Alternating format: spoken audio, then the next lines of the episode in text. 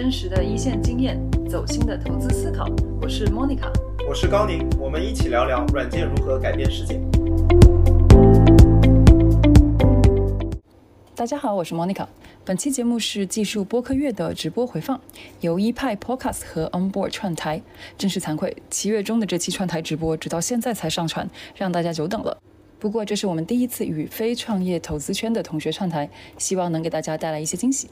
这次合作的小伙伴少数派，你或许不陌生，是一个专业创作社群和数字消费指南平台，应该是国内大部分热爱探索效率工具的人群聚集的地儿了。借着这次技术播客月能一起连线，真是很有意思的一次体验。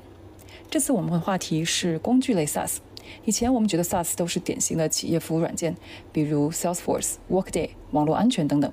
但我们注意到这几年出现的很多独角兽 SaaS 公司，似乎都是从一个看似简单的个人或者小团队工具开始，比如 Notion、Airtable、Grammarly、Calendly 等等，最后也长成了超级独角兽。以前投资人觉得个人工具天花板很低，但随着云计算和我们之前谈论过很多次的产品驱动增长 （Product-like Growth） 的方法论的成熟，让工具类 SaaS 也得以突破以前的天花板，越来越多的进入到 SaaS 投资人和创业者的视野。另一方面，我们希望跟少数派的朋友从用户的角度聊聊这几年出现的有意思的工具类产品，共同探讨中美用户对于工具产品从使用决策、购买决策等方面的异同。意外的收获是，这次主持 Nick 同学不是创业投资圈的同学，他问的一些问题，在我们看来其实还相当的本质和尖锐呢。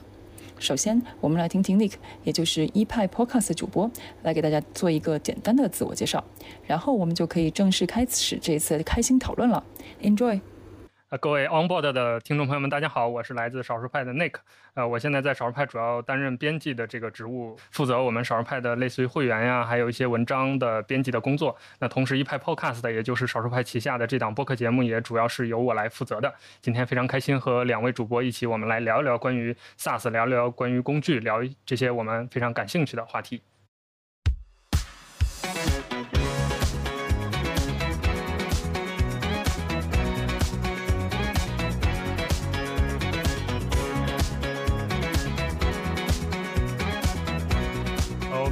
那我们就正式开始了。我们先跟直播间的朋友们打个招呼吧，欢迎大家来收听我们这次技术播客月的活动。我们今天要参与，或者说我们今天要发起的是技术播客月当中的一天的播客的内容。呃，参与的双方是来自于聊呃传统的，比如说一些企业服务、投资服务的 Onboard 和聊科技新闻、生活方式比较多的一派 Podcast。我们今天要聊一聊中美工具类 SaaS 市场的一些对比。呃，那在这当中，我们其实也准备聊一些我们自己在用的，或者是我们有观察到的工具。今天参与节目的就是 Onboard 的两位主播 Monica 和高宁，两位分别介绍一下自己。大家好，我是 Monica，我也是这个呃 Onboard Podcast 的主播，然后我也是自己有个公众号叫这个 M 小姐研习。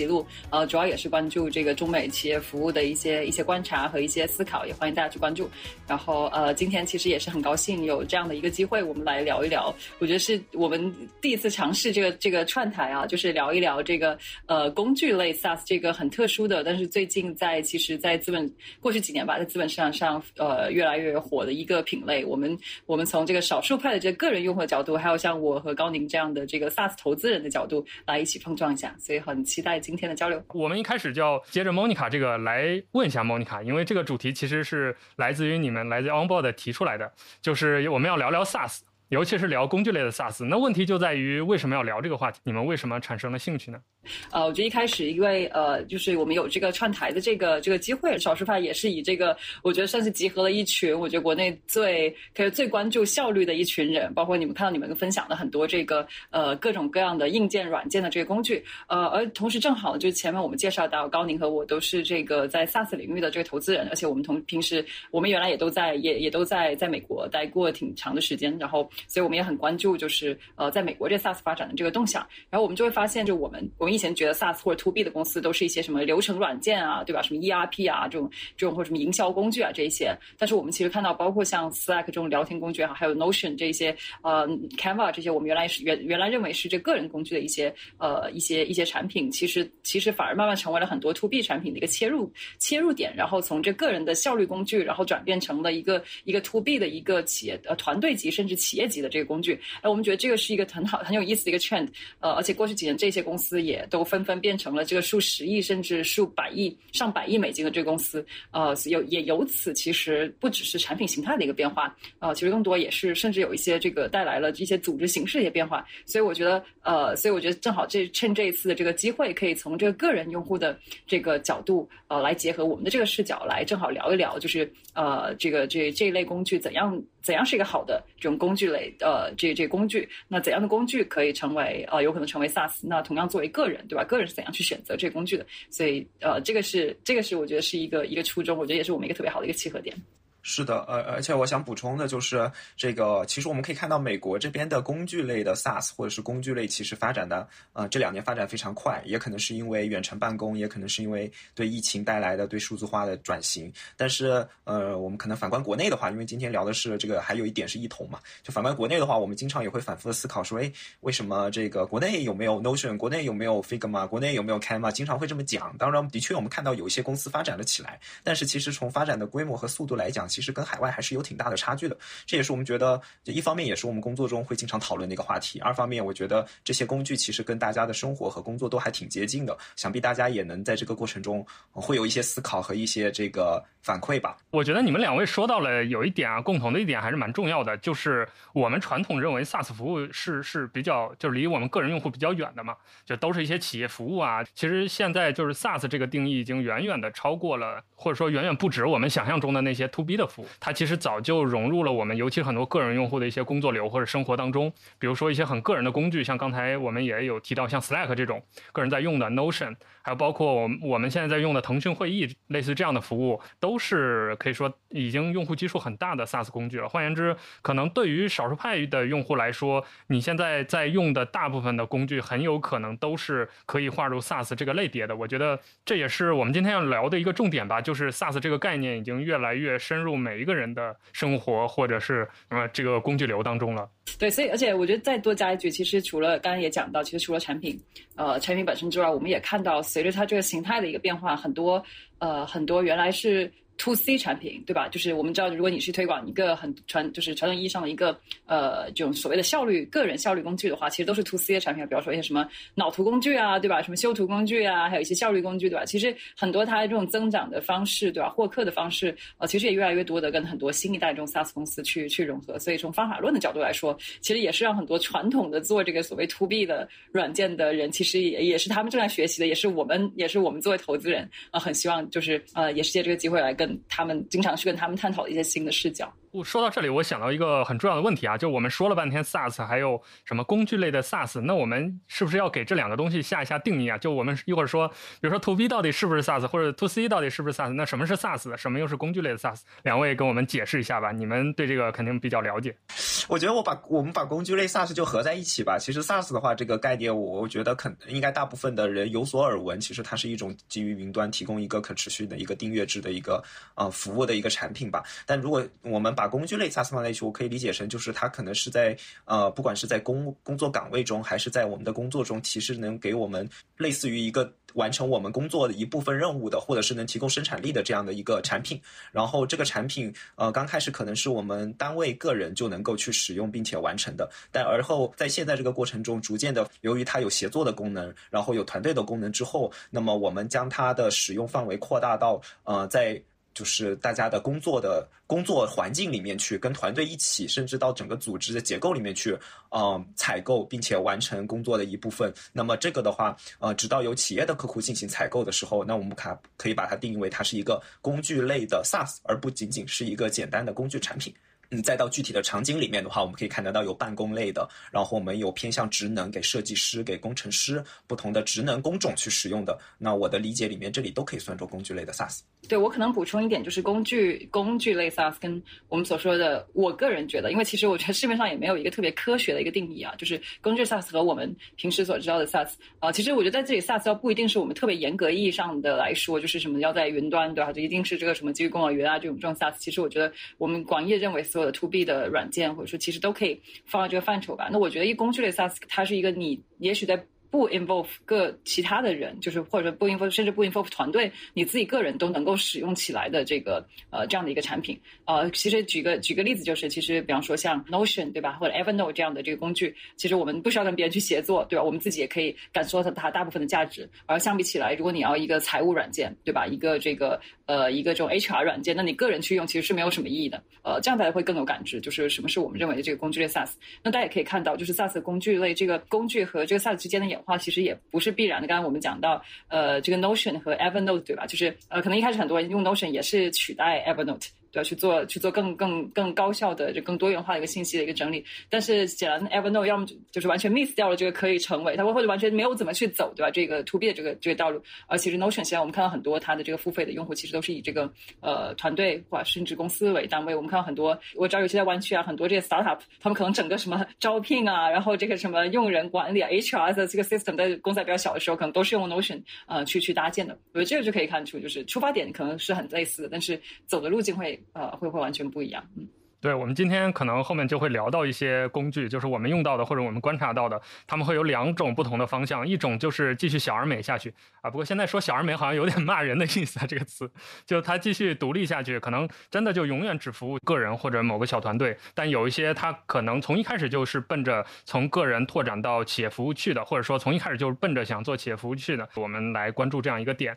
听了刚才两位的分享啊，我有一个感觉，也是我这两天在准备内容的时候准备到的，就是我们在。在探讨 SaaS 和工具之间这个概念的区别嘛？我有观察到，就是 SaaS 通常天然就带工具属性，所以我们在做这个界定的时候，就像我们之前聊的那一次，就是我们很难确定这个边界在哪儿，因为它最终都是要。解决人的一些需求的嘛，只是说可能有一些大的那种 ERP 之类的工具，它可能一开始就是奔着老板的需求、奔着企业的需求去的，它解决的是成千上万人的需求。但我们今天可能讨论更多的就是类似于 Notion 这种，它从个人的某个需求开始，但是一层一层的累加，通过协作啊等等这些机制来最终解决一个团队的问题。我觉得这个还是蛮有意思的一点。对，所以今天其实也是因为我觉得像像 Nick 肯定是平时自己这个这个。去发掘很多这种效很多这种效率工具，也许有一些就是你接触到的时候，你没有觉得它有可能变成一个这个这个这个 SaaS 或者说一个团队或者说企业工具的，说不定这些公司呃最后也有这样的这个这个潜力啊。对，包括其实 Notion 很典型的嘛，就我们在用的时候，大家都是以这种个人分享的方式传播起来的，就没有人想到我是这个东西一开始我是要把它用在工作上，但后来用着用着发现，一个是这个产品本身它这些功能能满足一些小团队的需要，另一个就是 Notion 自己的产品策略也开始往这种企业服务转移，包括对于个人。的这个收费其实非常的宽松，然后有各种各样的优惠啊、免费政策，但是对于小团队，就是它真正的利利润点和运营方向都在那个企业和小团队这这边，这个还是挺有意思的一点。哎，不过呃，我们其实刚才还提到了一点，我觉得也很重要，就是 to B 和 to C 或者个人需求和企业的需求，在我们观察这个 SaaS 服务的时候，很典型的发现就是这个边界越来越模糊了。这点两位是怎么看的，或者有没有什么感受？嗯，是我其实我觉得这是蛮大的，就是工具类 SaaS 的一个特点，或者说投资机构。常说的 PLG 就是 Product-led Growth，就是产品驱动增长的一个很大的一个特征。其实我们就发现，呃，尤其是工具类的下很多时候是呃个人就使用者就是就首先使用者就是付费者，然后付费者有可能会成为一个呃重要的这个决定，就是企业或者团队采购的一个重要的影响者。那么，呃，我们发现这个三个角色其实是重合的，意思是说，假设我是一个呃公司里面的员工，我用 Notion 觉得。非常好，这个东西，那么本身天然它就有嗯传播的属性，所以我希望在做项目管理的时候，呃，分享给我这个团队里面的其他成员。那这个时候可能就是 C 和 B 的开始这个界限就开始有交集了，因为我把它用在了工作的一部分，然后分享给了我的同事嘛。那么可能当我们这个团队里面完成这个项目的每个人都觉得好用的时候，那么呃大家都会拿来诶用在其他的项目上或其他的场景里面。那么逐渐的话，可能这个使用的范围就开始在一个公司里面，一个组织架构里面发展了。那么在这个过程中的话，那么渐渐的可能由一个项目变成了呃影响到一个部门，然后一个部门影响到这个呃公司的一个比较更大的一个群体吧。那么我觉得这个是其实是还蛮典型的所谓 PLG 这类啊产品的增长或者传播的一个一个方式。那么 C 端和 B 端其实这个这时候就开始重合了。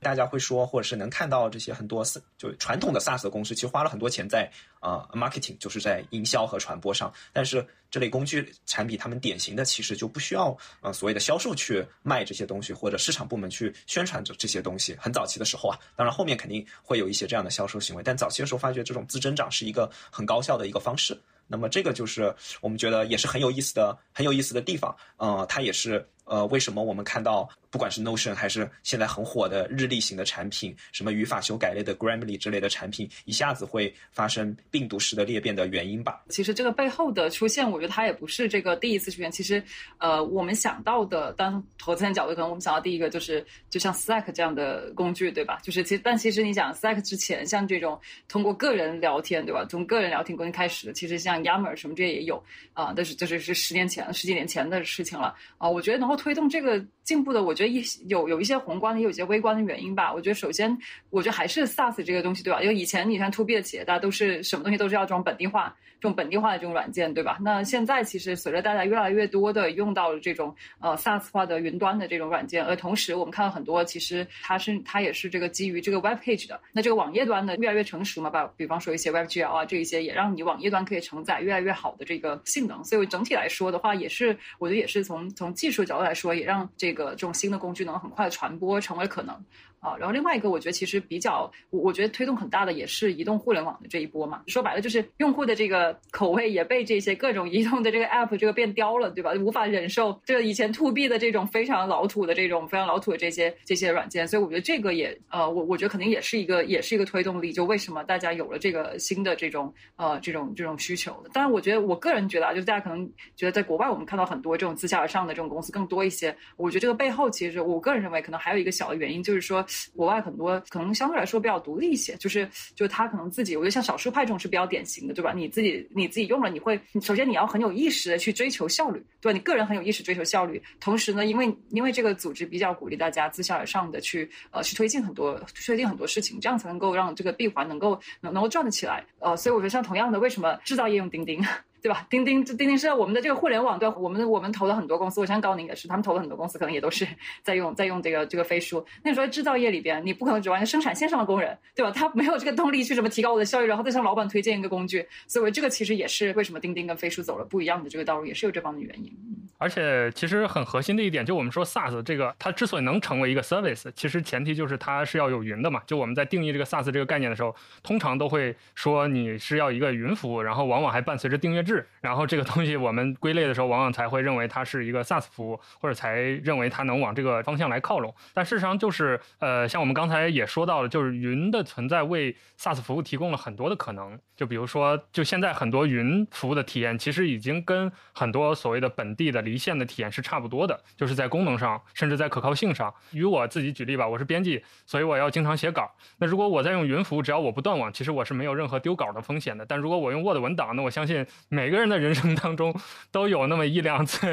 用 Word 丢稿的情况，对，所以这还是一个很典型的区别，就是我觉得云的存在确实给。我们接下来要讨论的这些，或者我们在关注的这些事情，提供了一种比较大的可能性。哎，那就又说到，就是啊，我其实，在我们聊这个过程当中啊，我就反复想到了 Notion，为什么呢？就是它首先它是一个很典型的 SaaS 服务，其次就是它是给我带来了，同时带来了快乐和痛苦的一个工具。可以说，就我很喜欢 Notion，但我现在都没有 all in Notion，就我只是零碎的一些东西记在 Notion 上面。原因就是，也是一方面，刚才我们提到的这个云，导致 Notion 它现在没有做一套真正彻底的离线功能。那我之前有一个算是比较冷僻的需求吧，就是我在家做饭的时候，我要用 Notion 看我的菜谱，但我家厨房非常不幸，就是 WiFi 和这个 4G 讯号都不好，所以就导致我要么就提前把菜谱打开，然后进厨房。要么就在那站着等，就出来等这个信号恢复，所以还是一个挺麻烦的事情。但我觉得它好的一点就是，随着 Notion 的这种崛起吧，可以说带来了一大批的工具开始 Notion 化，或者说开始云端化，开始走这种 SaaS 路线。就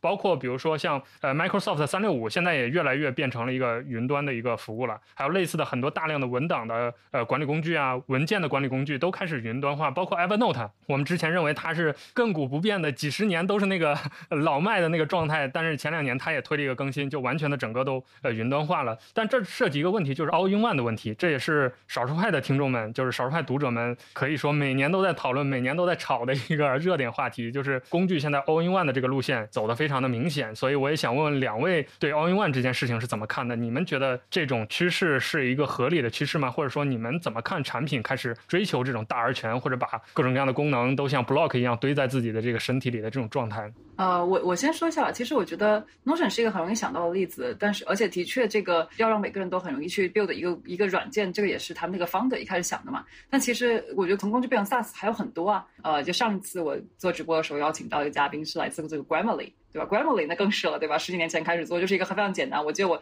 刚去刚去美国不久的时候，就在用它们，就是一个检查语法的一个一个小的工具。那现在他们呃，现在他们的这个 To B 的这个，我听说他们现在 To B 的这个这个业务也发展的非常快。那他们 To B 就是把它从这个语法检查，其实拓展到了，比如说呃，比如说我做客服，对吧？比方说，我我印象特别深是他的一个场景是什么？就是比方客服人员他想要他想要说，客服人员不能够跟客户说 I'm sorry。公司他想要这样去这样这样去定，就是这样的话，就是就感觉你就默认我是错的嘛，就他不想这样说。那这个其实是可以说白了，就是一个语言的一个检查，对吧？语言的检查甚至是一个控制的一个工具。那这个也是必须变成了一个从 to，那其实还是非常专注在一个场景。所以我觉得这个呃，这个就 all in one 这个这个东西，我觉得只是只是其中一种。呃，其实从工具演变到 SaaS，其实有很多很多的这个呃这个方向可以去做。嗯，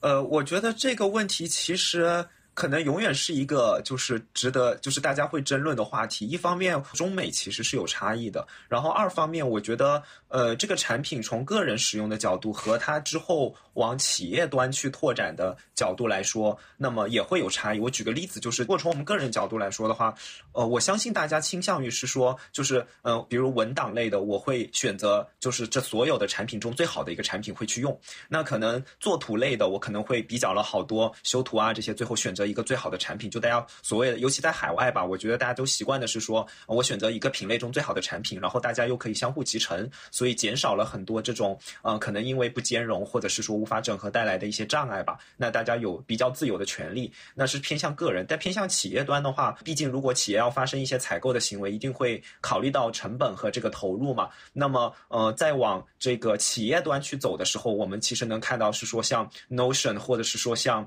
这个 Airtable，它它。可能这个 marketing 的话术就变了，它可能变成是说，我当然希望你能把更多的数据和更多的场景产生在我这个平台上，所以它尽可能会去讲平台的故事。那包括 Zoom 的话，其实他自己可能我们以为是一个。仅仅是一个视频工具，但是它有它的 marketplace，它有它的这个应用市场，它上面会有很多的应用，它希望大家都呃集成到它的这个平台上面来，然后去完成更多的这样的沟通吧。那嗯，我觉得在企业端，大家大家应该都会去 all in one，因为这样的话，那我能收到更多的钱嘛。那我觉得在中国和美国可能又有些不一样，就是美国的话，我相信因为可能这个生态也比较开放，所以大家还是有权利去选择单点更好的工具去做一些集成。但是在中国的话，呃，我。就可能我们自己都会去问，如果单点出来一个初创公司出来之后，我们会去问是说，哎，万一一个比较大的平台做了你做的事情，就像往年去问，如果 BAT 做了你会怎么办的这类的问题，总是不可不可避免。那其实背后的逻辑就是我担心有这样的大厂会做 all in one 的东西，把你的这个呃机会给给吞掉了嘛。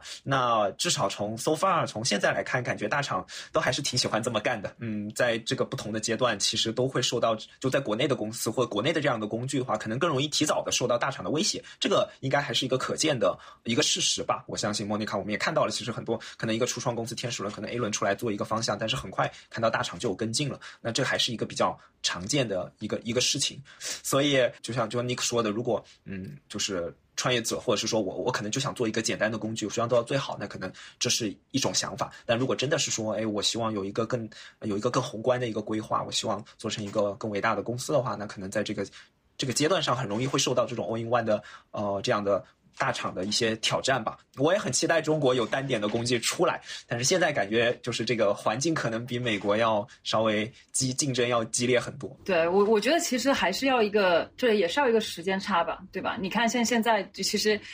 其实大厂要把要把这个 Notion 东西抄一抄，多维表格抄一抄，它可以抄出大概。但是大家都看得出来，就是像 Notion 这样的一个这个这个技术的这个完整度、功能完整度，哪怕是大厂要抄，啊，它要超到这个程度也是也是需要时间的啊。而 Notion 刚刚出来的时候，其实是比较 underdog，但也有个九年小小十年的时间了，从从方的第一次开始开始做开始。那那所以我觉得说，如果说你找到的是一个呃是一个大厂，其实也看得到的机会的话，那其实还是比较容易被大厂超的，因为这个这个优势很明显。所以我觉得那回到就是说创业的本质嘛，我觉得创业本质还是要敢去做一些呃可能大厂没有看到的一些一些事情。对这个 Notion 其实创立是很早的，这个我们可能包括很多少数派的听众平时在用 Notion，但都不一定知道这件事情。就我们现在觉得 Notion 好像火，只是这么三五年内的事情，尤其是近两三年吧，刚好它赶在疫情之前火起来，然后疫情中就有一轮这个比较大的一个爆发。那但其实确实就像这种 block 化的这种思路，其实很早，包括不光是 Notion 了，就这个理念其实也最早不是 Notion 提出来的，就在它之前已经有前人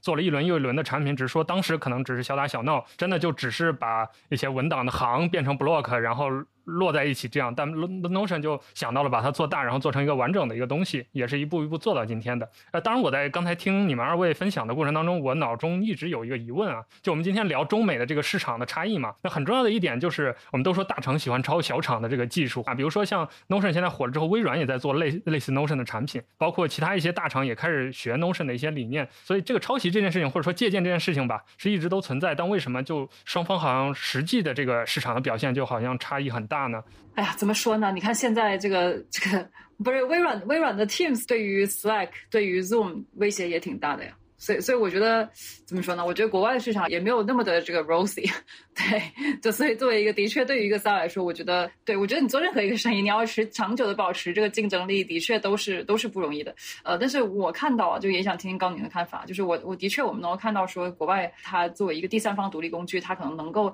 在受到这个大厂比较有利的直接威胁之前，它能够呃走的路的确是更远一些啊。我我个人觉得是有这样的几个方一方，一个就是说，呃，我最粗。且你的确要考虑这个汇率的这个问题，对吧？国外用户的确就是付费能力更高嘛，对吧？那呃，而且同时加上你看他们他们身边的这些，不论是像 Netflix 啊什么这些付费，对吧？你其实看一看大家的对比的这个参照物本身就比较高，所以我觉得从个人来说是这样的啊。然后另外一个，我觉得从群体上来说，一起就是国外的很多这些产品都是比较一上来就比较 global，因为是英文嘛。那你本来面对从人群的这个人的数量来说，就的确是会会高不少。其实我觉得第三点的话，就是如果说，尤其是在我觉得很大一个坎，就是说你在从工具到像这个 SaaS 去去这个演变的这个过程中，就像我们前面提到，我觉得的确国外是经过，毕竟经过那么多年的这个这个积累，呃，很多这个企业我们看到就是说这种基层的员工就是具有的这个这个决策的这个自由度。的确是比国内的很多，我觉得是比国内的很多公司普遍来说啊，就是 in general 要更要更高一些。最后我讲一点的一个原因就是说，你一个企业当你变成一个 SaaS 之后，你就不可避免的要成为企业各种各样工具中的其中一个。那我在国外，因为大家很多公司都已经就大家用 SaaS 用了那么多年了，尤其是这种中小型的这种公司用了这么多年，所以你你其实你其实要接到很多，刚刚你也谈到国外的这个 SaaS 工具之间这个 API 接口也好啊，这种开放性也好，本身就做的比较好，所以你要融入到它现有的这些工具链里边。相对也是容易的。你去问一个什么微信企微的这个什么，对吧？一个开发者，你就可以感受到这个企微的开发者平台，对吧？他们这个 API 设计，包括飞书也是对吧？API 设计是怎么样的？那我觉得这种各种的这个推动下吧，我觉得的确是使得这个单点的这个工具能够比较快的去达到一个比较高的一个天花板吧。对我，我其实想接着你说的，其实就其实我想说两点都是跟时间也是有关系的。第一点就是 Monica，其实刚才讲到了，就我们在回看这些成功的。就是 Figma 呀、Canva 啊，然后 Notion 啊等等这样的公司，其实他们都是在八九年前就诞生了。首先就是我觉得在他们啊，包括 Airtable 啊，对吧？那他们诞生的时候，真的是处于就一方面他们是有很强的原创性的，在那个年代，比如说以 Block 为基础，比如说像多维表一样，以这个呃，就是一个在线的一个。呃，Excel 的表格的方式，但实际上是一个数据库的方式去兼容多媒体的内容等等。就是，哦，就那个时候，其实发展前四年吧，四五年之间，其实从融资历史上来看，他们的呃都基本上还是一个快接近无人问津的状态，可能就拿了一两轮，而且就很多时候都不被熟知，包括大厂熟知的这样的一个状态，猥琐发育了很久。那么就给了他们很比较好的时间去打磨产品，然后去积累这里面的很多，我相信除了技术，还有很多工程上的一些壁垒。然后当他们以一个嗯比较成熟的形态展现在用户面前的时候，一下子可能就打中了嗯用户的呃一些痛点，或者是带来所谓的这个 aha moment，然后再进行了因为有云端、有协作、有网络效应等等，就开始了病毒式的传播。那至少他们有这样一段时间啊去猥琐发育。那这个的话，我想呃也是为什么会说，就是刚开始大厂不一定会注意，甚至。大厂这样的体制也不允许，可能真的是有另外一个团队有四年的时间去做一款原创性的产品。第二点，我觉得也是跟时间有关系，就是其实今天也在呃早上也在跟一家创业公司聊的时候，他们也明显感受得到，嗯，就是海外的创业者，就像那个刚才说的，嗯，他们可能会来自于其他。呃，SaaS 公司的呃很丰富的这个工作经验，于是也积累了很多。就是我当我的产品出来了之后，我怎么去呃推广，怎么去做营销，怎么去做这个用户的增长。其实莫妮卡之前的播客其实讲过很多这样的一些 playbook，其实都是在海外其实都还成挺成熟，或者是大家都心里特别有数。但是嗯，国内毕竟也没有那么多成熟的经验可以去学习和复制嘛。其实大家都是很多时候是走一步看一步。那么在这个过程中的话，那么也留给了。所谓的就是大厂很多可以去观察你的时间，在海外是我产品出来，我很清楚的知道怎么去都增长推广之后，我一下子可能就再加上全球的市场这样的一个那么大的一个空间，可能增长的就会一下子到让巨头可能都不一定有。呃，那么快的反应的时间，但是在国内的话，你从有了产品，再到有一个很好的一个用户的基础，其实同样可能还会花挺长的时间的，因为还有会有很多试错。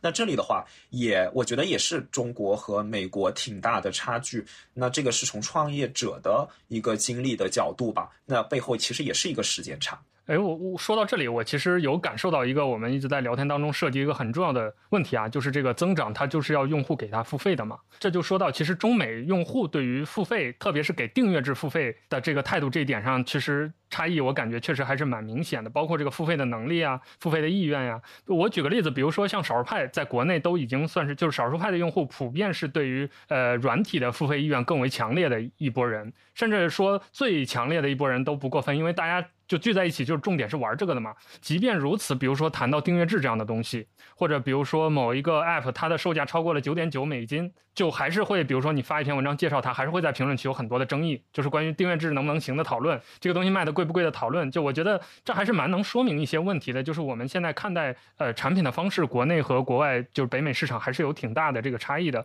那我想问两位，就是不知道，因为你们对北美市场更了解嘛，就这方面你们有没有一些更多的资讯或者一些更多的观点？其实我是刚刚想到，就是中国其实，因为刚刚我们一直在讲工具类 SaaS，我们讲了很多 To B 的东西，我们容易看到中美中美的差异。但我刚才转念一想，觉得其实中国有很多成功的这个出海的这个工具。对吧？那个什么叫叫 X b i n e r 对吧？就是做思维导图的呀，还有什么？就是其实中国的人做工具其实是不错的，只不过可能以前这个工具的收费方式不是用通过个人的这个订阅收费是吧？羊毛出在猪身上，是是卖这个 对吧？是卖里边的这一些广告啊什么的这些。所以我觉得其实从产品力对吧？从这个产品的这个本身，我觉得到到我觉得相信其实其实中国团队还是可以的。那我觉得刚才你说到这个这个呃付费意愿的这个这个角度来说，我觉得的确，我觉得一方面我从两个。角度去去想啊，就一方面这个是需要呃，这个这个是需要时间去培育的。就好像你看这个，以前大家都觉得我要这个用盗版，以前年轻的时候，对吧？还下有个盗版的 MP 三，对吧？盗版音乐。但现在大，对我相信大多数的人可能都已经在用这个 QQ 音乐，在用各种爱奇艺各种这个视频账号，谁都有一两个。所以我觉得本身这个这个付费医院的形成，它就是需要时间呃。然后我觉得另外一个，其实这个就比较直接吧，我觉得还是跟人均 GDP 有关。对吧？我觉得人 G GDP 摆在那儿，呃，就是你的天，你这个天花板的确是，呃，的确是有限的。所以我觉得很多事情的确也不能够不能一蹴而就。所以也许我们看到很多国内这种工具类 SaaS 公司，可能它就是会在呃这个个人用户的这个收入在呃比较早期的时候就开始要转向企业。呃，这种这种企业场景可能也有这方面的原因吧。对，我觉得莫妮卡其实把几个基础的点都是我想表达的。可能我自己在想是说，就是当在说工具类的 SaaS 的时候，如果再稍微拆开一点看的话，一类可能是说。办公类的偏通用型的工具，就比如说我们用的一些文档，就甚至如果腾讯文档或者是说 Notion 或是这样的，是我们比较泛的呃工具。还有一类可能是偏专业型的工具。我举个例子，可能是 Photoshop，可能是我来就是完成真正完成我工作中，比如说呃呃，可能 IDE 就对于程序员来说，这个 VS Code、JetBrain 这样是，我需要完成呃完成我自己的工作的这种生产力的工具啊。就这两类，可能大家的付费意愿还会有些许的不同。呃，如果这类的工具都要收费的话，我可能会感觉后者就是真正要完成我工作任务，大家会更愿意去。如果真的是带来嗯质的一个效率的提升或者体验上的提升，后者的话，大家应该会付费的这个意愿。可能稍许会更强，或者是付费的金额也许会更多，因为这毕竟是我要完成这一份工作，那关系到的可能是我的我的绩效、我的我我的薪资、客户的满意程度、老板的一些反馈等等。我相信这一块可能会逐渐的会赶上。嗯，美国的产品或美国的这样的环境，那么对于这个偏通用型日常的这种这种办公类的，我相信一方面这个市场可能竞争者也比较多，就是大家选可选择的东西也很多，所以也导致了就是呃整个的金额或者是这个这个这个收费不一定能够那么快的能够呃像海外一样，就是大家都嗯到那么高的一个金额或者是那么高的一个意愿，毕竟可选的东西很多嘛。这个是我可能对我刚才在想的想的一个东西，因为工具类的 SaaS 可能大家也会觉得这个概念比较宽泛，但是我觉得拆开这两部分的话，那收费我我感觉后者就是刚才讲的偏生产力的，应该会对就逐渐的赶上美国那边市场的情况吧。突然我突然想要补充一点啊，这个应该不是什么敏感，就是我我觉得是这样的，就因为我们刚才讲到这工具的目的都是提高效率，对吧？那你就要我觉得这背后还有一点就是说谁更重视效率的问题。就是你想，我觉得在美国，就是因为民营经济，对吧？资本主义，资本主义重视，就是它对更重视效率，企业更重视效率，那下面就是人更重视效率，所以就一层层就倒下来，就是你一个效率工具的会被接受的程度，尤其是就是我觉得是这个意识，就是说一个员工会不会在他的日常工作中有意识的去寻找能够提升他效率的工具？比如说中国的企业，那你到美国的政府，对吧？美国的这些什么公务员里边，他们也不会干这样的事情，对吧？所以说，所以说，我觉得其实跟整个你的经济结构。发展其实也是有关系的。中国的民营经济，尤其是这种，刚刚我们也说了，是这种更偏白领的这种经济，才会触发这样的效率工具去产生的。劳动力密集型的企业也不需要提升个人效率的这个工具，它也仍然是从为组织角度去提升。所以这个也是一些我觉得我们看的时候不能单点的去看说个人付费意愿的问题，还要看它背后它它所代表的这个群体。到底在整个社会发展中是什么阶段吧？对，Monica 说这个，我就想到下午下班的时候，我们公司群里面刚刚进行的一场对话，就是我们有一个新同事，也不算新同事了，就是算是我的搭档嘛，跟我一起在做少数派会员的一个同事。他之前是一个律师，而且也是在跟一些外资的一些企业做服务。然后他从那个他当时的那个工作跳槽到少数派来的主要原因就是不想用 Word，因为传统行业的客户会把用 Word 用的非常恶心，就是在上面批批画画，弄的那个 非常丑。但他来到少数派。就可以随便用他想玩的那些，因为他本身就是一个对工具特别钻研的一个人，就是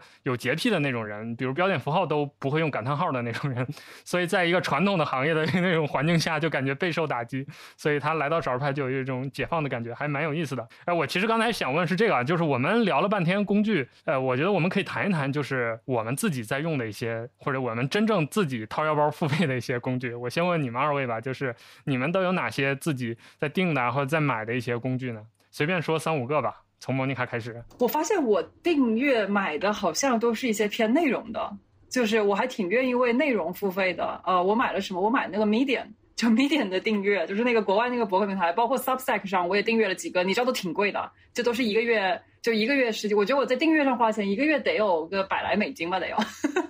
就这种内容的确实不少了，应应该得有有应该有的，就是小一百美金肯定是肯定是有的。对，然后很遗憾，Notion 没有了。那我们公就是我们公司，比方说在用这个，比方说呃这个这个腾讯会议啊什么这些，我自己平时用的比较多，还有 Zoom 啊，其实都是付费版的，所以我也愿意去用。哦，还有这 Google Drive，我是 Google Drive 的这个付费用户。嗯，对对对，我我发现我用的好像大多数还是跟还是跟内容相关的。你看我自己都没有用很多工具类的这个。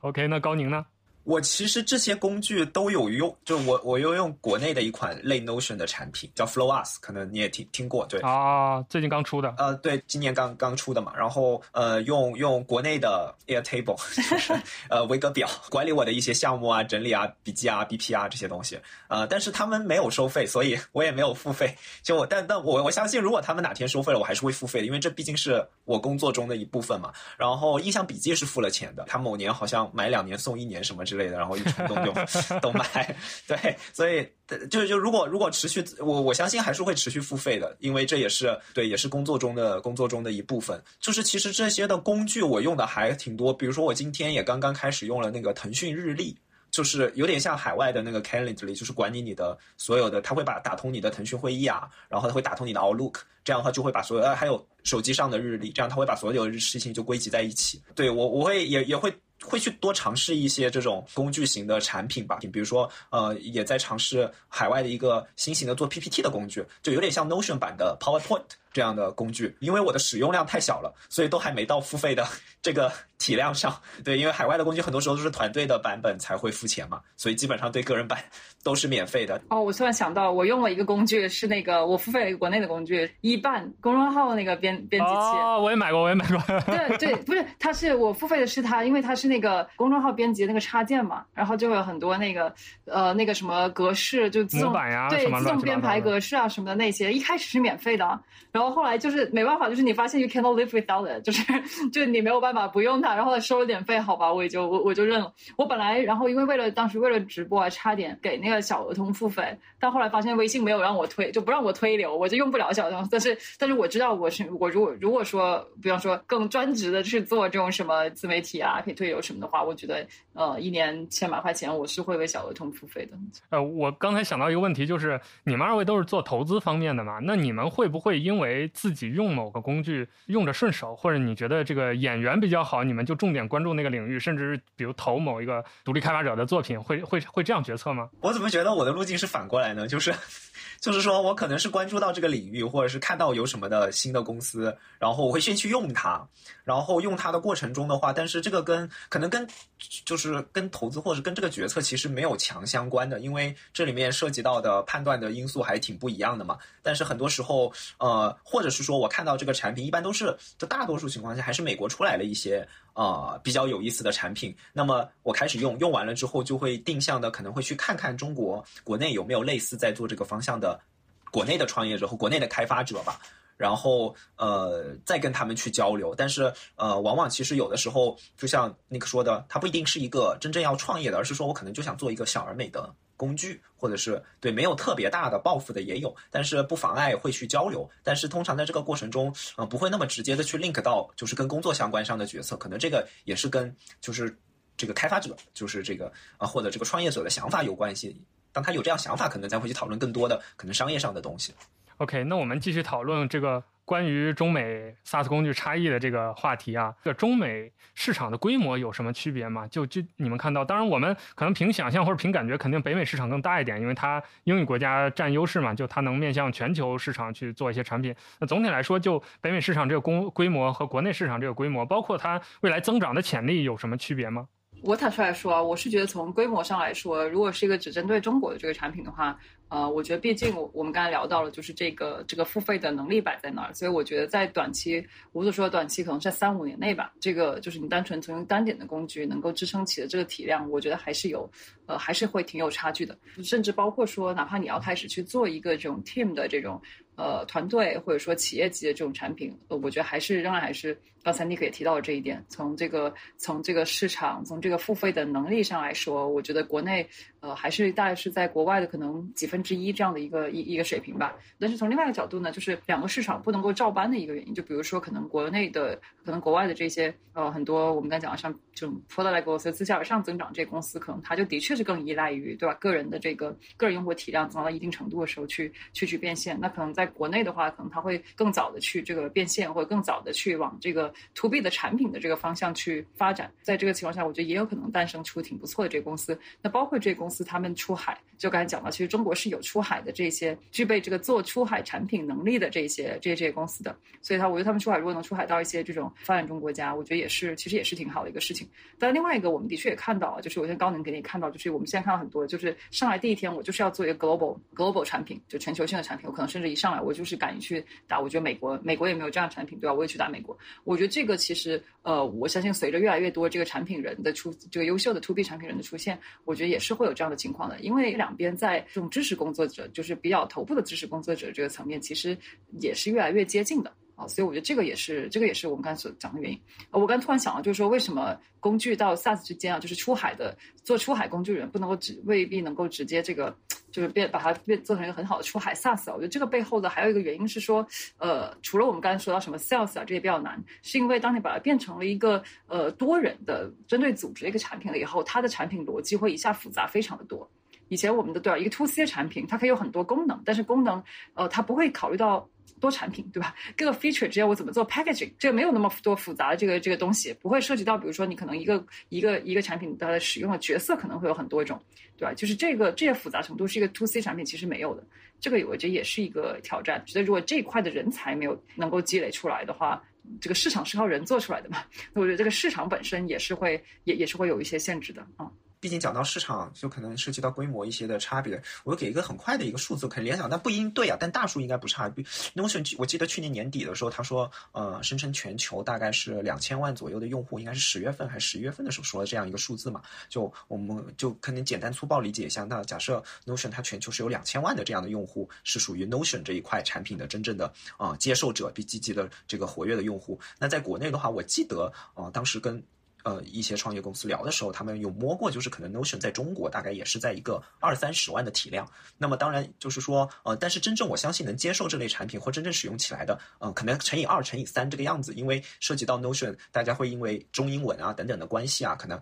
这些原因造成的障碍。那如果是一个中文版的这样的产品，我相信可能会有，比如说有四五十万的用户。但是这样比较一下，就可以可想而知，就是如果你在美国，就是在全球做一款产品，你的体量可能从量化的角度来说，至少就是可能对吧？就五十倍以上的左右。那么从用户的角度，那么如果收费的话，那可能至少又是差一个六七倍的角度。那这样一乘的话，其实还是蛮可怕的。就是从一个市场规模或你能收入的角度来说的话，那可以这样大概比较一下。其实，嗯，如果有机会去做全球的市场的话，那么你能获得的用户、高质量的用户以及他们的这个你的收入各方面的还是非常非常可观的。那就回应莫妮卡的观点，就是呃呃，我觉得中国我们其实不缺就是做做出好产品的呃工程师，那可能缺的是嗯，就是真的是可能也有。呃，这样的能力也有这样的胆识去做一款领先的产品，或者是下一代的什么什么样的工具。那么，我相信有这样的一些 vision 和能力的人出来的时候的话，可能之后我们讨论的就真的不会讨论中美的异同了，更多的是说，哎，我们到底在中国看到哪些更领先的全球化的产品了？我觉得这个才是可能我对我跟莫妮卡更期待的，就是机会或者对新的机会吧。咱们今天讨论了这么久啊。呃，也我们这个话题也到尾声了，但有一个很关键的一点，其实咱们全程都没有聊到，就是疫情这回事儿。因为我们在聊云服务嘛，其实这两年大家也都感受到了，就是在疫情这种特殊的环境下，整个这个市场的增长和变化是可以说非常剧烈的。就是说，很多服务直接都是得益于疫情带来的对它的推动，因为大家都不能。不能出门，都要在家，甚至同一个城市里相互都不能见面，就只能靠类似于 Zoom 啊、腾讯会议啊这种什么钉钉啊这种来安排工作，来来相互协作，所以。在你们两位看来，就是因为这个北美现在整个疫情的政策相对比较宽松了嘛，所以很多我看很多公司又包括很多活动又开始重新办线下了。像前一段特斯拉就在讨论，呃，马斯克就说嘛，他就是反对这个远程办公的，他就希望员员工都 自己回到办公室来。但与此同时，很多大公司又在表示，我们非常接纳远程办公这种工作形式，你们爱在哪儿办公在哪儿办公，只要呃固定工作完成就可以。所以就你们的观察来说，整个这个北美市场，包括中国的这个 SaaS 市场，在疫情的这种状态下有什么？不一样的变化，或者有什么异同的这种趋势发展的趋势吗？我自己感觉是说，我用这个远程的工具的频次，就哪怕哪怕对，就是我们可能国内，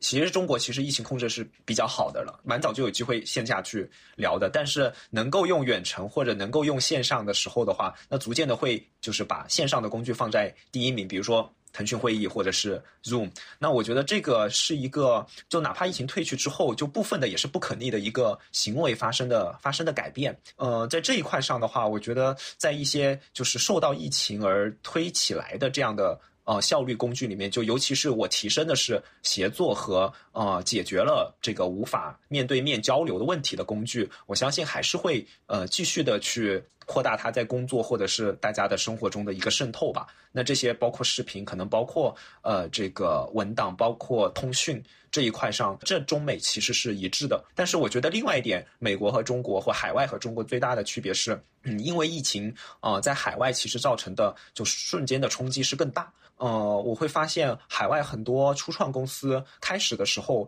它就嗯，可能是在这个疫情之中成立起来，它天生可能就是在全球各地都有办公室或者是有团队了。他们不再是说要求呃大家都到都要到硅谷来，或者是都要到这个总部来，而是说这种分布式的办公吧，这样的一个怎么讲一个雇佣的一个形式，以及管理的形式，以及公司组织架构的形式，已经开始变得越来越所谓的叫 remote first 嘛，就是远程原生。那这里面其实我觉得产生的就是说新的。一些工具来帮助你更好的管理远程的团队，那解决这里面的就是效率的问题，然后沟通的问题，生产力方面的问题，其实出来了呃不很多种不同的产品和服务。那这一点其实发觉是跟国内就会不太一样。那这样的话，可能就变相的增加了对这些那可能是不同的环节。我我举个例子，就蛮蛮有意思的一个点是说，就是以前可能在本地办公的时候，那我们开发一个。一个东西可能是以项目为单位，那所以要用项目管理的工具。但是如果是远程的话呢，那因为大家是远程嘛，不同时区，所以我一个项目其实不是说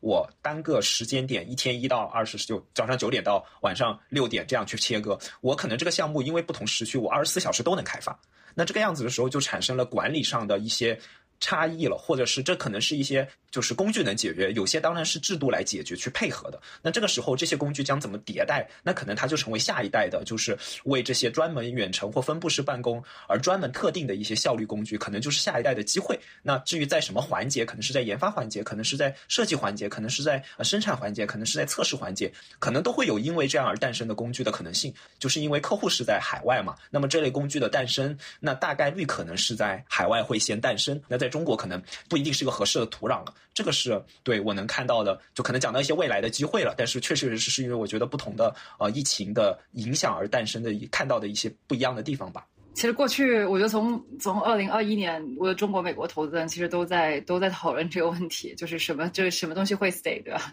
就怎样的这个需求会 stay，怎么样是？但是我觉得是，其实其实我觉得是这样，就是一方面，我觉得增速就是那些所谓的疫情股或者疫情。对疫情主题的这种公司增速放缓，我觉得是一个必然的一个趋势。但是增速放缓，并不表示它的增它没有增长。对，就所以所以我觉得这个里边其实是挺考验这一些公司，就哪一些公司能够尽快的把他们的这个原来特别依赖疫情的一些一些场景，能够把它变成一个刚需。你会发现，其实，在疫情中成长特别好那些公司，都是在疫情之前成立的。大家不是看到疫情对吧？包括涨最快什么 Hopping 的那些，其实都是疫情之前就已经做了几年，要不然对疫情的时候也不可能就是你你也来不及去做。那其实我们发现，当这个 Remote Work 刚才跟高宁讲到，这个 Remote Work 它原来从已经成了一个共识了以后，你会发现它很多你的这个竞争对手就就就出来了，对吧？比如说对于 Hopping 来说，原来它只是真的就是。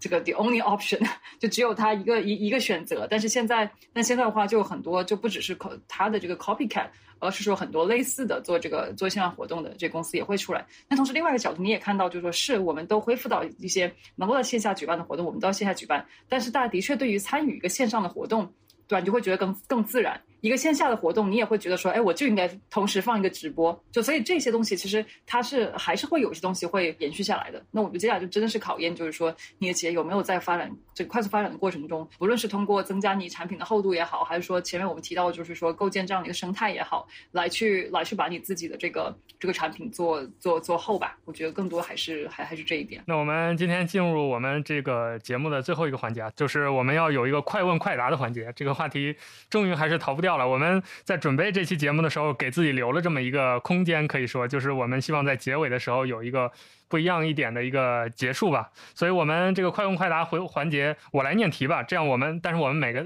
我们三个人每个人都说一说自己的答案好了。啊，我们有两个问题啊，第一个就是我们最想跟大家推荐的一个个人在用的工具，或者是一个我们比较了解的 SaaS 服务。那我先来的话，我会推荐一个稍微在国内比较冷门，但是我自己蛮喜欢的工具，它是一个类 Notion 的工具，叫 Craft。就手工的那个单词，它也是一个文档处理工具啊。它和 Notion 相似的一点就是，它也用了很多这种模块化的概念。就它的文本也是通过各种模块组在一起的。比如说，你一篇文章里面有影片、有音频，然后有图片，那每一个元素其实都是一个 block。这点和 Notion 是一样的。那不太一样的是，它更注重文档本身的创作，就是它是一个基于文档的一个 service 一个云服务。比比如说，它会非常强调文档一定要漂亮，它所以它比 Notion 多了很多排版上的一些东西，比如说文字不仅是可以选粗体细体的，还是可以选大小号的。还是可以选彩色的，然后包括它预制的一些模板都非常的漂亮，它用了大量的很现代的那种过渡色，还有可以一些比较漂亮的插画，所以它在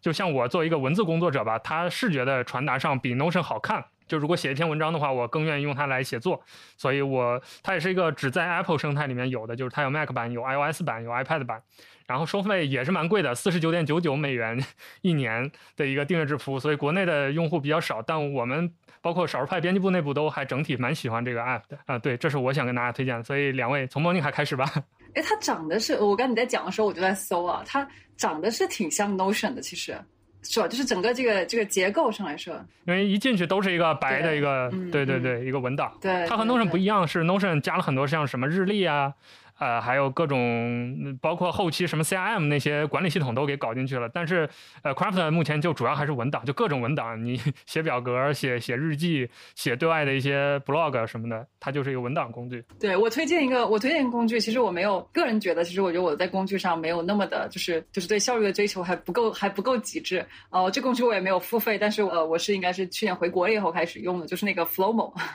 我相信大家应该都都很熟悉。对对对，因为因为我自己平时平。平时就挺喜欢写写东西的，然后我就会发现，就是这些卡片式，其实它就是一个很卡片式的一个工具，卡片式记录你的这些想法的工具。我也没有在上面用非常高级的这个什么。各种组合，对吧？各种它还可以提醒，对吧？定期给你提醒的这些这些功能啊。但是对我来说，很多我一时的这个灵感，甚至我比如说有时候跟别人开会，可能我不想用笔记本来来来记对吧，我就直接拿手机记，我都是在那个上面，然后回来以后再再做整理。坦率来说，它这个事情就完全可以在那个 OneNote 上面去，对吧？OneNote 啊什么这些我都可以去做。我的手机上 App 上也都有什么 OneNote、Notion，我也都有。但是我仍然觉得还习惯性的在它那，因为它非常，因为它可以在微信上面，就直接就感觉就你没有什么心理负担。你哪写的东西也非常非常糙，你也没有心理负担啊，这个对我来说很好。有我很多这种几百字的这个朋友圈小作文啊，都是在都是在那个上面完成的。对，Flomo 可以说是国内比较特殊的一个产品了，就是它是一个纯个人的一个由少男开发的一个产品。但现在其实我看它和很多企业服务都还有集成，包括它跟很多大品牌像看理想这样的品牌都有合作，所以还是一个蛮成功的一个产品，也是一个典型的 SaaS。OK，那我们来听听高宁的想法。呃，我就说一个我其实刚刚开始在玩的一个产品，所以我也没有玩的很深度。就是有一个国外的产品叫 Gamma，G A M M A，就是我刚才说的，就是呃 Notion 版的 PPT。就它，但是它给我一个很大的冲击是说，就 PPT 我们以前理解成它不就是一页一页的嘛，但是它变成了一个瀑布流的形式，所以的话，这就是一个远程协作的。所以你在演示的时候，我在讲第一页，观众其实可以往下翻，翻到第三页、第四页，你可以不跟随我，你可以看更多的东西。然后它的每一个 block 里面又是镶嵌着，就是以卡片的形式镶嵌，就是环环嵌套的。所以的话，用户可以，比如说我可能讲完第一点了。但是用户又想回看第一点的时候，他又可以去点击它，然后再去看这里面下面的这些 bullet point 里面讲什么。他给我一个感觉是说，就是打破了可能传统意义上的演示的感觉，而是让观众和这个演讲者有了一些充分的互动。然后观众也可以在上面去留言、去评论。那么我也可以去看，就是说，那我刚才讲的东西不是每个人都能跟得上我的节奏的。有些人可能回看了之后还有一些问题，他也会提醒我，可能我回去再去讲一下。所以它就是一个，因为基于了云端了之后，可以跟用户产生呃更多的协作和互动的一个形式的一个 PPT 吧。哎我蛮期待，就是它能在这个 PPT 这个环节，因为我们可能看了 Word 有 Notion，然后 Excel 有 Airtable，我还蛮期待，就是在 PPT 这个环节中有谁能能干出一些啊新的花样的。对，说到这个，我就想到，我不知道你们两位有没有关注，就新的苹果的发布会上面 iPad。OS 就要有一个新的叫 FreeRoam 的一个类似白板的工具。其实它这个思路上就蛮像刚才高宁介绍的这个产品的，就是它是一个多人协作的一个白板工具。然后，呃，所有人都可以在同一块白板上分享自己的 idea，然后随便的写写画画。所以用来演示的话，可能也有类似 Gamma 的这种效果。大家不是说苹果的发布会就是一个一场大型的从工具到协作，这场协作工具的发布会 啊？对，恨不得把把自己系统都变成变成开放的，自己正在打字就突然房间。里进来两个人那种感觉，是是。那我们最后还剩一个问题啊，就是你最想尝试的一个产品是什么？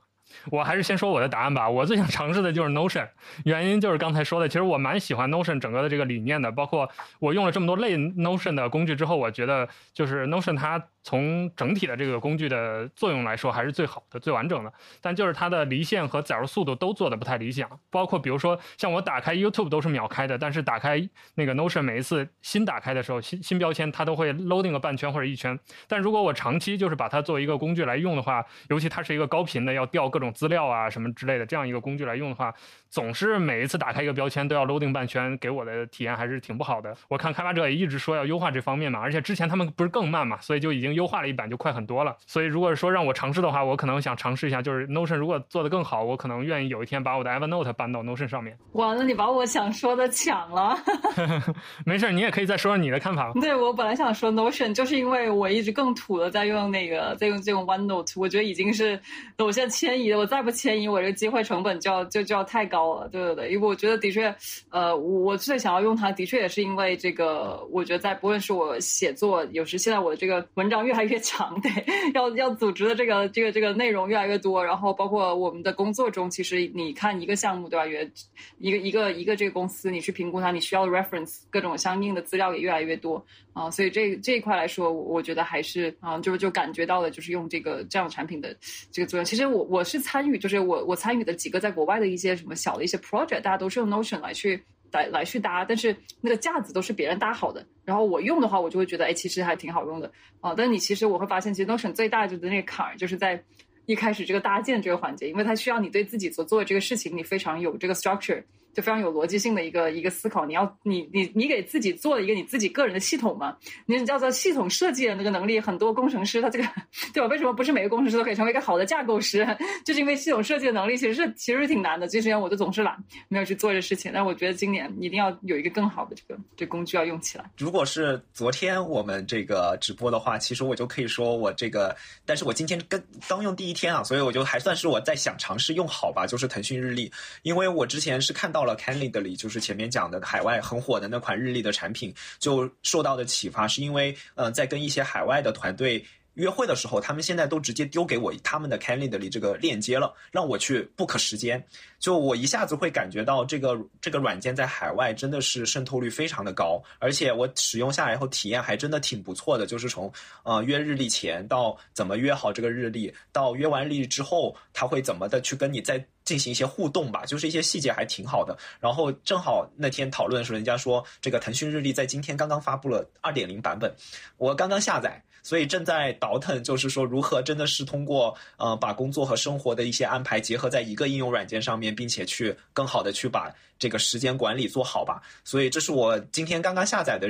一个软件，然后这个刚刚开始尝试，就是我希望能够看看它能在这个我的工作当中能够发挥多大的作用。哎，你知道吗？我插一句，我前段时间跟一个国外的一个投资人，我跟他我跟他聊，然后我发现他给我不，他以前是用 Calendly 跟我聊，跟我约的，然后他上次不，我忘了他用的是什么了，然后他说不是用 Calendly，然后我就问他，我说，哎，我说我说现在 Calendly 不流行了吗？他说在他说在硅谷正在就是 losing its charm，然后我说为啥？他说好，因为大家现在慢慢觉得用 Cal 发 Calendly 不礼貌。哦，就会觉得有点粗鲁，是吗？对，就是有点 粗鲁，有点比较居高临下，就是你得 book 我的这时间。然后另外一个原因是什么呢？就是就是我这我原来不用那个 calendar 的一个原因，是因为我觉得我的哎，大家都知道，就是这个 time management 的时间管理的本质是优先级管理嘛。就是我不见你不代表我没有时间，只是那个点我更愿意为为另外一个人去调这个这个时间。所以其实我就是我会觉得说，有时候其实那 calendar 里不能够体现出我这个灵活性在里边。然后他就说，他说因为很多 VC。你知道 VC 会都排得很满嘛？你把你的 calendar 一放出去了，你可能未来一个月的这个这个时间都被 book 掉了。然后就有创业者就说：“你看，你给我你的这个链接，结果发现你这个要约，你得约到三周以后，就会觉得非常的，你知道，就就会觉得非常 frustrating。然后很沮丧。对对对，所以所以就他说，所以现在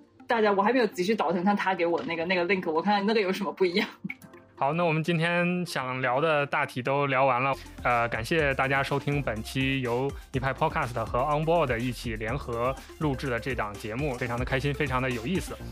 再次感谢大家，我们下期再见，拜拜。好，感谢大家，欢迎大家关注我们，多谢。以上就是我们这次直播回放内容，感谢大家的收听。如果你喜欢我们 Podcast 的内容，欢迎在评论区分享你的想法，也希望你能点赞并分享给有可能感兴趣的朋友。任何建议反馈都可以在评论区留言，我们很期待与你的互动。如果你在 Apple Podcast 收听，也希望你花几秒钟给我们打个好评，让更多人了解到我们。我们还有很多干货即将上线，请关注 On Board，我们下次再见了。